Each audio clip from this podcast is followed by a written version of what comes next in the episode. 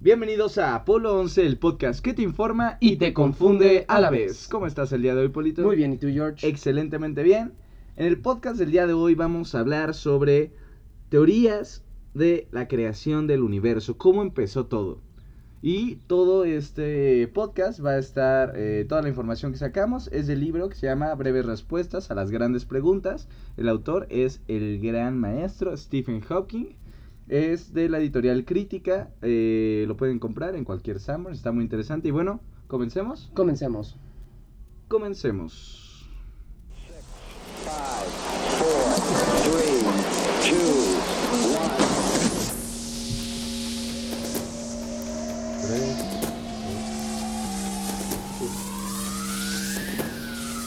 Y bueno, Polito, comencemos con el podcast del día de hoy. Eh, vamos a empezar con una frase que, pues, citó a Hamlet, eh, Stephen Hawking, y dice algo así. Podría estar encerrado en una cáscara de nuez y considerarme el rey de un espacio infinito. ¿Esto qué nos quiere decir, Paul? O sea, esta frase yo, o sea, lo que quiere decir es básicamente que nuestros cuerpos son muy limitados, ¿no? O sea, en el sentido de que somos humanos, somos muy, somos finitos, ¿no? Entonces, en este caso es cómo realmente nosotros tenemos esta capacidad, a pesar de que somos muy limitados, tenemos esta capacidad de explorar el infinito y el universo eh, por medio de nuestras mentes, ¿no? Exactamente, nuestras mentes sí, sí llegan a, a querer concebir algo infinito. O sea, es muy complicado. Yo creo que con esta habilidad, le diría yo, que tiene el humano para explorar cosas que no necesariamente conocemos o podemos ver, Nosotros pero llegar a nos podemos imaginar cómo es el universo, imaginar mil cosas. O que sea, no esa es un experimento que me gusta hacer mucho, que es, imagínate un planeta, imagínate a los seres que están en ese planeta, cómo es su sociedad y todo, es completamente posible lo que te acabas de imaginar.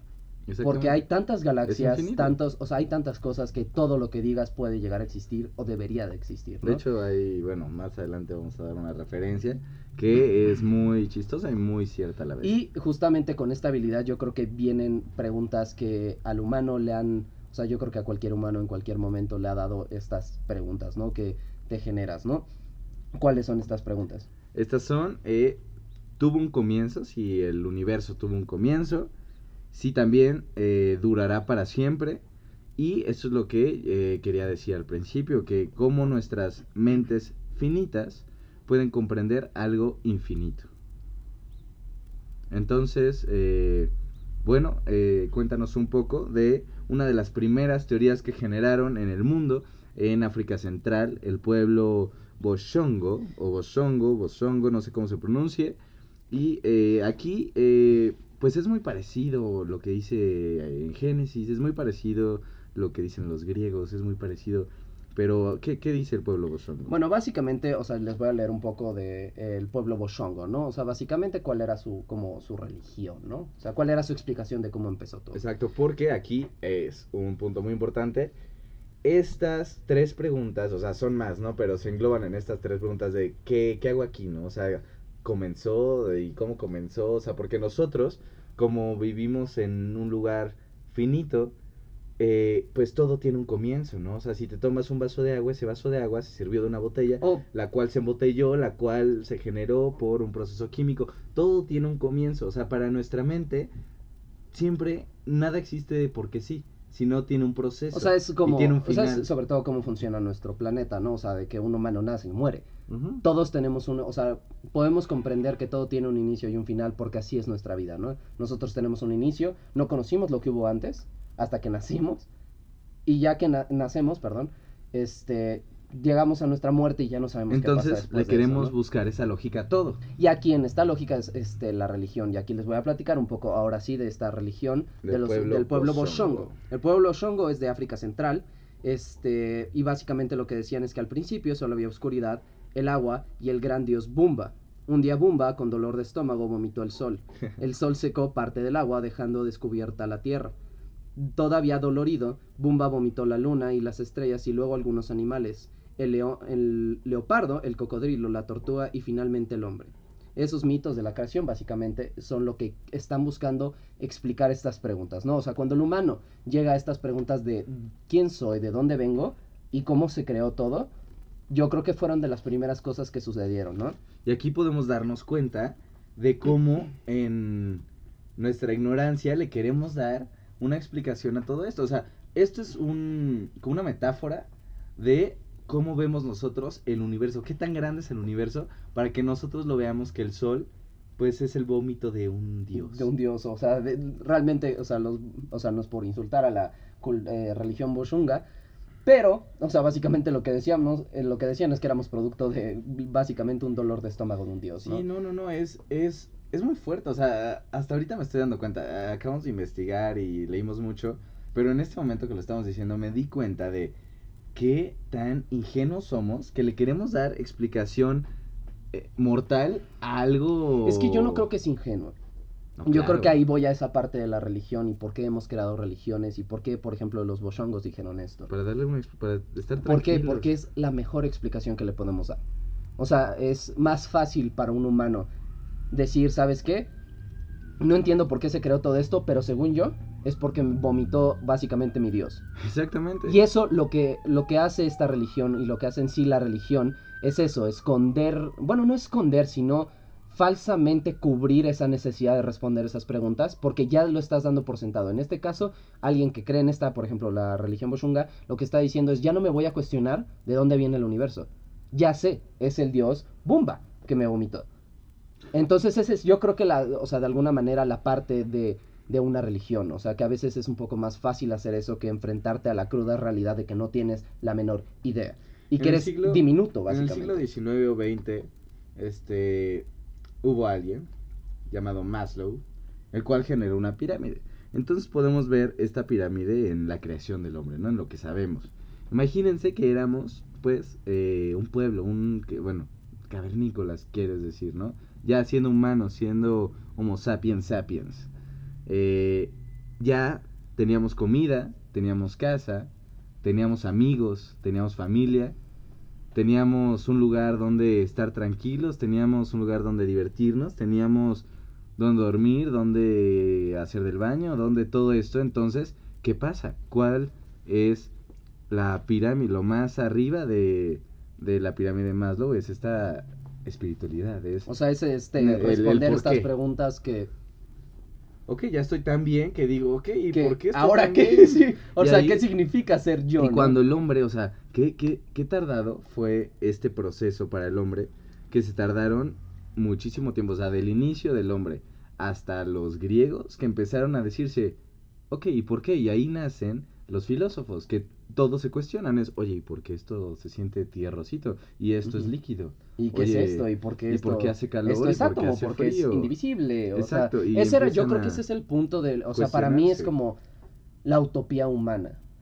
Aunque hablamos de que una utopía es algo que no existe, es esta parte de que el humano pueda estar lo suficientemente cómodo y con sus necesidades cubiertas para que puedas decir y preguntarte cómo son las cosas. Y esto es lo que nos lleva justamente a los filósofos griegos. Exacto. Hoy vamos a hablar específicamente de Aristóteles. Porque Aristóteles Aristóteles tenía un... Tenía una visión muy distinta a preguntó, su tiempo, ¿no? eh, O sea, era muy grande, o sea, era un filósofo muy respetado, muy grande. Entonces, se hizo esta pregunta de, ok, o sea, tenemos esta concepción ya, este, pues... de que los dioses, o sea, los griegos tenían- todavía pensaban en los dioses, ¿no? Y aquí Aristóteles nos dio una perspectiva muy distinta, ¿no? O sea, que realmente él dijo a los dioses, no, no están. Y esta es, la o sea- religión la quitó porque se dio cuenta que el porqué de la religión era para dar la explicación Ajá, a esta pregunta. exactamente. Entonces él dijo, no, no, no, no, no. ¿Y qué dijo, Paul? Básicamente lo que él dijo, él creía que el universo este, tenía que haber existido siempre. Es eterno. es eterno. Creía que el universo tenía que haber, bueno, sí, este, algo eterno es más perfecto que algo creado, ¿no? O sea, él lo que pensaba es que la intervención divina era algo que no podía darnos mucha explicación, ¿no? Entonces, para él lo que más le daba explicación era este hecho de Que que, siempre había de estado que siempre había estado. La motivación para creer que un universo no era eterno era evitar, o sea, que era eterno, era como evitar esta necesidad de invocar algo divino y que nos haya creado, ¿no? Es que ellos fueron los primeros en eh, las ciencias, las musas, empiezan a, eh, a dar el porqué de estas cosas. Ya dejan a un lado los mitos que eh, son totalmente de, de- de su época y dan eh, lo hacen a un lado. Y esto me gusta mucho, me gusta mucho cómo piensa Aristóteles de lo eterno es más perfecto que algo creado. Me, me encanta. Porque, o sea, al crear algo, perdón, al crear algo te das la oportunidad de errar. Sí. Entonces, si algo es eterno, Y si hay algo muchas complicaciones lo creó, porque si entra ahí lo divino, pues tienes que encontrar muchas explicaciones de por qué lo hizo. O sea, te lleva más preguntas, ni siquiera te lo cubre bien tal cual, porque cuando piensas en, ok, un Dios nos creó, ahí es donde entramos de por qué lo hizo, qué había antes, qué estaba haciendo. Ah, o sea, es más fácil de alguna manera este pensamiento de que siempre ha existido, porque dices, siempre ha existido, no hay nada antes. Solo estamos nosotros el después del antes. O sea, es muy raro decirlo, pero, o sea, es como no tengo una necesidad de decir por qué o cómo comenzó. Siempre existió. Entonces ahí eliminamos básicamente, o sea, ya no es una, una respuesta que nos da más preguntas, es una respuesta que ya no nos da preguntas. Es algo que nos mantiene ahí y dice, pues, o sea, si todo siempre ha existido, no tienes por qué preguntarte por qué ha existido, porque siempre ha existido, ¿no? Aunque suene muy redundante lo que acabo de decir, ¿no? Exactamente, entonces eh, pasamos de Aristóteles, eh, que pues murió en el 300 y algo antes de Cristo, pasamos a eh, pues esta edad donde se empieza a difundir eh, la religión católica, cristiana, judía, eh, el cual tiene una Biblia, el cual en el Génesis le da una explicación, que es lo que todos, eh, bueno, la Casi mayoría todos. conocemos, la gran mayoría, eh, que eh, esta explicación te la dan en Génesis 1, del 1 al 31, y en Génesis 2, del 1 al 4, ahí acaba la creación del universo. Se las voy a leer, es un poquito redundante al final, pero eh, se las. Ok, el primero se llama La creación. Eh, capítulo 1, versículo 1. Dios en el principio creó los cielos y la tierra. La, crea, la tierra era un caos total. Las tinieblas cubrían el abismo y el Espíritu de Dios se movía sobre la superficie de las aguas.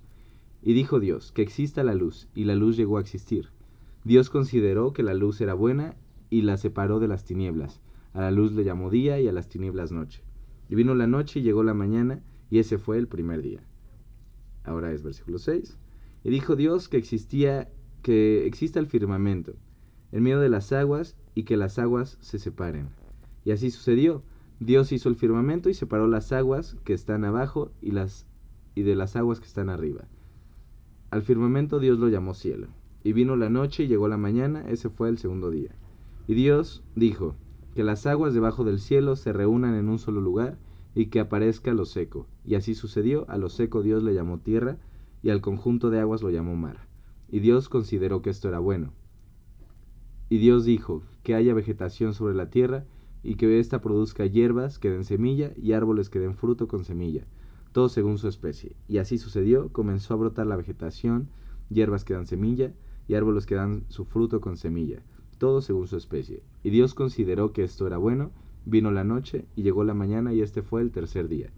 Y Dios dijo, que haya luces en el firmamento, que separen el día de la noche, que sirvan como señales de las estaciones, de los días y de los años, y que brillen en el firmamento para iluminar la tierra. Y así sucedió.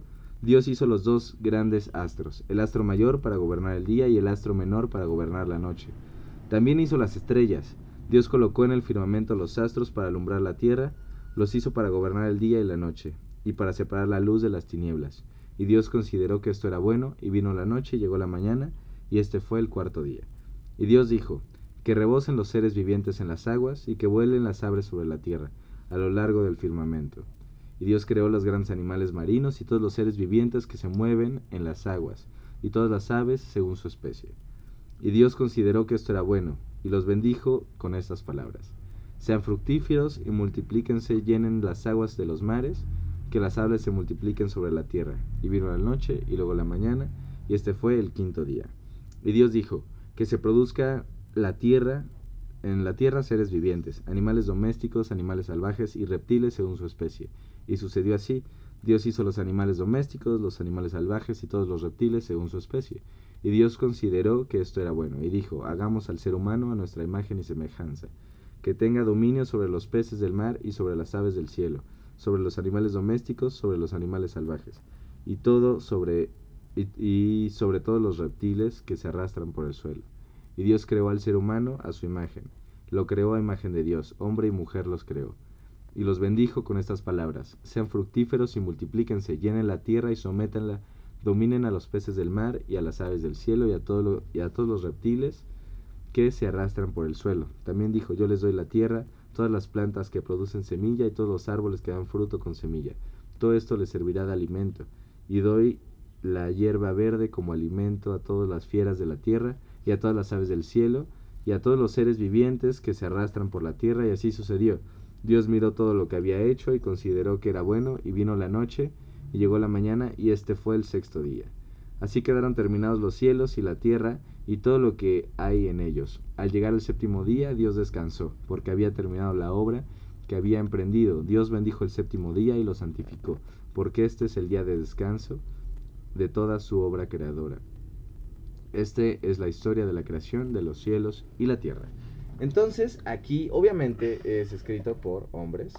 Y digo, aquí yo Entonces- lo, o sea, no, no diciendo de si es real o no, no lo sé, si esto pasó, pero viéndolo un poco más como metafórico, en ese sentido es como más lo que hablaba, ¿no? O sea, es como el humano encontró en algún momento esta explicación de por qué están pasando, por qué hay aves, por qué hay plantas, por qué hay cosas, ¿no?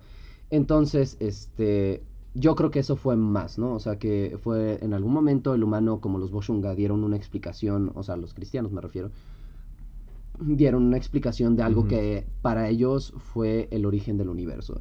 Y aquí es donde vamos a pasar a una parte de si sí es infinito, si sí se creó, cuáles son las partes que serían las más complicadas, ¿no? Y, y esto lo habló eh, el filósofo este, Kant, Immanuel Uy, Kant, ¿no? Vamos a Kant. Y eso está muy interesante. Y aquí eh, me, me gustó mucho lo que él decía, porque él no está cuestionando si es Espera, espera. Pero antes, antes de entrar a Kant, quiero explicar bien, porque obviamente si alguien lee esto, dice, ay, ajá, o sea, ¿cómo puede decir que, eh, que animales domésticos si no existía el término de Doméstico y que- doméstico sí, ¿no? o sea, ¿sabes? Pero obviamente esto eh, fue escrito con los términos cuando ya había casas, cuando ya había perros, cuando ya- entonces obviamente no o sea, es un relato de cómo sucedió, porque quien cree en la Biblia sabe perfectamente, y si no lo sabe, se los explico, que todo fue una revelación que Dios dio al hombre. Entonces el hombre lo explicó con sus palabras. O sea, las palabras de Dios, pues no son, o sea, no te lo dice así, ah, mira, uno, dos, tres, no. Eh, él habla como el idioma del espíritu, o sea, él te hace sentir y tú lo explicas. Entonces, quien escribió esto, pues... Pues ya tenía otros conceptos en la cabeza, ya había Exactamente, cosas. O sea, ya no- había conceptos. A lo mejor si lo hubieran hecho ahorita, hab- habrían hablado de coches, de creo coches y creo yo, o sea, me refiero. No, coches, pero No, sí. pero me refiero, o sea, que en ese momento estaban hablando de las cosas que tenían en ese momento, ¿no? O sea, si lo hubieran hecho en este momento Son- y alguien estuviera conceptos. creando esto, habría conceptos que conocemos hoy en día que a lo mejor en un futuro o en el pasado no existían. A eso me refiero. No, no- Ahora sí, vamos a entrar a Emmanuel Kant, este alemán que vino a cambiar todo lo que eh, se conocía hasta ese momento.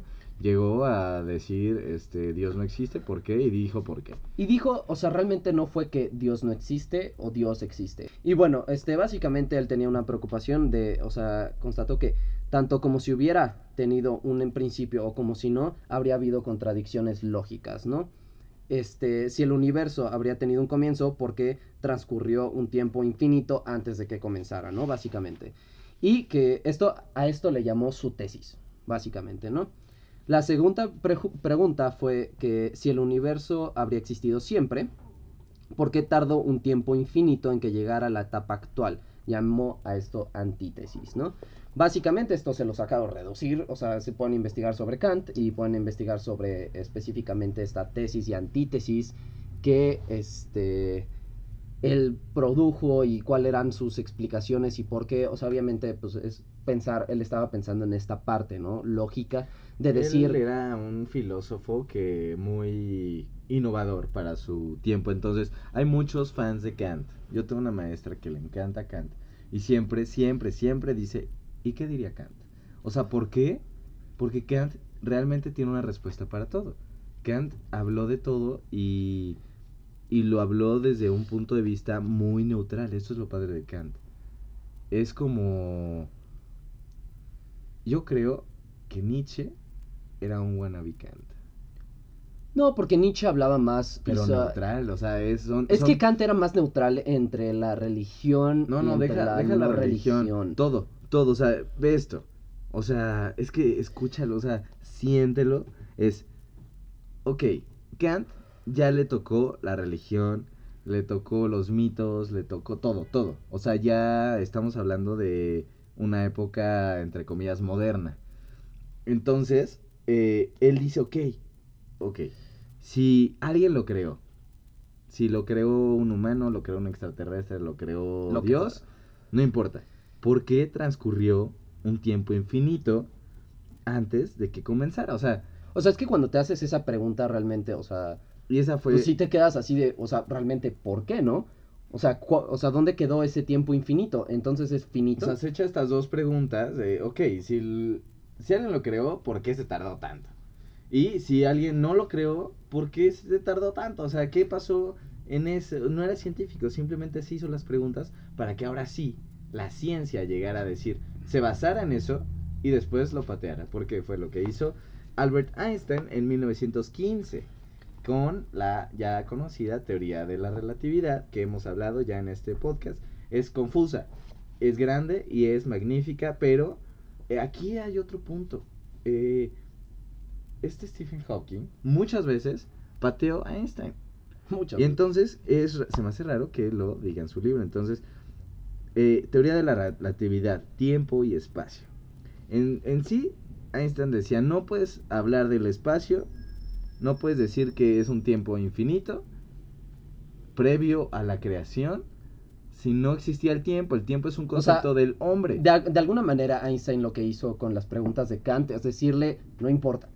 O sea, no hubo un tiempo infinito antes de que se creara o no hubo un tiempo infinito, este, o sea, me refiero a que llegara actualmente, ¿no? O sea, de que no se creó el universo, pero cuánto tardó infinitamente en llegar al de este momento. Básicamente lo que dijo Einstein es que no importa, porque el tiempo y el espacio siempre dependen de la materia.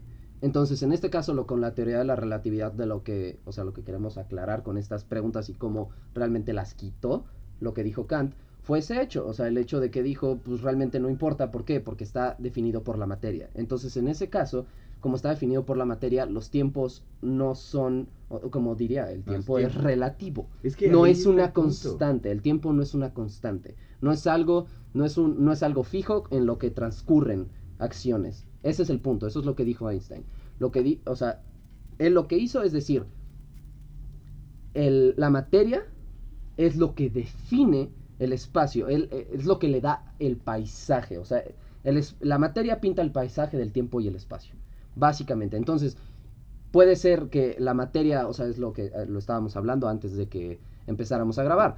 El, el espacio y el tiempo puede ser en un lugar, digamos, en algún lugar de este universo, puede ser muy cercano el tiempo a el inicio o al no inicio, pero puede ser otro momento en el que estamos nosotros y en otro momento puede ser el futuro que nosotros no hemos visto. Suena muy raro, pero básicamente aquí, es eso, aquí, ¿no? Aquí retomamos el lema de este podcast, que es el podcast que, Que te, te informa informa. y te confunde a la vez. Eh, entonces, aquí empieza la confusión total. Si no se han confundido, se van a confundir en este momento. Entonces, tú siéntate ahorita, donde nos estés escuchando, eh, piensa en qué, cómo, cómo algo infinito o sea, el, el único, el hombre ha creado dos cosas infinitas, que es el tiempo y los números. Y los números constituyen el tiempo. Yo pensé que ibas a decir la estupidez porque es una frase muy, Ah, también. muy famosa de Einstein. Del, el- Sí. Hay dos cosas infinitas, el universo y, el, y la estupidez humana y de la primera no estoy seguro. Pensé que ibas a decir esa no, frase. No iba a decir eso porque eso no te confunde tanto, eso lo vemos día a día. Pero eh, sí, o sea, es algo tan infinito que podríamos seguir hablando de esto, de que tres podcasts más. Maybe es el primer podcast que va a tener una segunda parte porque el libro continúa. No llevamos ni la mitad del capítulo, ya llevamos unos veintitantos minutos. Pero queremos que sea un podcast digerible, porque es rico, o sea, es una información no tan científica, pero No, no, yo creo que es un muy como conglomerado, rico, ¿no? O sea, muy, rico. muy compacto de lo que es. Y, y yo creo que aquí regreso un poco al principio de cuáles eran las preguntas, ¿no? O sea, de. A pesar de todo, o sea, que ya pasamos por la religión, ya pasamos por Kant, ya pasamos por Einstein, ya pasamos por muchas personas que han explicado de maneras muy lógicas este cómo se creó esto o de dónde venimos o cómo empezó todo y aún así llegamos al mismo punto. Es las simple. mismas no preguntas de cómo empezó. O sea si me estás diciendo que el tiempo es relativo y que está depende de la materia que bla bla bla bla bla me sigue sin explicar Ok, y si cual Dios lo creó, empezó, ¿no? ¿qué hizo Dios antes? ¿Y quién es Dios? O sea, me refiero, o sea, ok, sí, tenemos muchas religiones donde ¿Y cómo podemos hablar. Este, desde... Digamos, el Big Bang. El El, Big, Big Bang. Bang. No hablamos del Big Bang porque ya es algo muy sonado, pero vamos a hablar del Big Bang. A ver, échate el Big Bang. O sea, básicamente el Big Bang lo que dice es que es una explosión de energía conglomerada en un punto y que cuando explota fuera una, no solo fue una explosión, fueron una serie de explosiones que generaron la materia. O sea, Pero, ¿qué explotó? ¿Por qué explotó? y ese es ¿Qué el era punto, eso o sea, que explotó? es algo ¿Qué era que- antes de que explotara? Es lo mismo. el Big es- Bang es básicamente, y ahí hay otra teoría que más o menos explica el antes de el Big Bang, o sea, que por qué es el Big Bang, pero aún así es algo que te deja de qué, o sea, no me estás explicando nada. O sea, es que siempre va a llegar a una conclusión finita. ¿Por qué? Porque no podemos concebir algo infinito. O sea, imagínate. Y regresamos otra vez al principio de este podcast. Imagínate que te diga, a ver, este, dime un par de números antes de llegar al infinito. No se puede, ¿por qué? Sí, porque ¿qué te es puedo decir infinito? todos, o sea, O sea, es, eh, es eso, nuestra mente, nuestro cuerpo no nos da. y regresamos al principio, o sea, de que el humano es infinito. que el humano es completamente finito. Es y cómo el humano es- puede cómo algo finito puede comprender algo infinito. Y yo creo que esto es algo que se pueden quedar al final de También, el, el universo Marvel. o sea, los, eh, los que forjaron las gemas. Y ahí empieza todo, ahí empieza el alma, ahí empieza el tiempo, ahí Ajá, sí, empieza el eh, espacio. eh, eh, Pero, eh, eh, ¿quiénes fueron? ¿Con qué formaron las gemas? O sea, ¿qué fue lo que pasó? O sea, es que cualquier explicación eh, de ciencia ficción, de ciencia filosófica, religiosa, todo lo explica con algo que, te lleva algo antes, ¿no? Exactamente, que pasó previo a, a lo que fue. Y realmente esto no sabemos si fue, si pasó, no pasó. Y yo los dejaría, ya que está acabando este podcast, con esa pregunta otra vez. ¿Cómo nuestra mente finita puede comprender algo infinito? O sea, realmente piénsenlo y lleguen a una conclusión donde puedan realmente generar esta parte de decir, ok, todo es infinito, pero yo soy finito y cómo puedo comprender esto, ¿no? Hay una frase aquí que me gustó demasiado que eh, la voy a leer si, si no te preocupa, Paul. Que seguramente si hay otro podcast de eso la vamos a acabar igualmente con esta. Pero eh, así acaba este capítulo Stephen Hawking y me, me encantaría citarlo. Eh, dice, en esta respuesta he tratado de explicar algo sobre los orígenes, el futuro y la naturaleza de nuestro universo.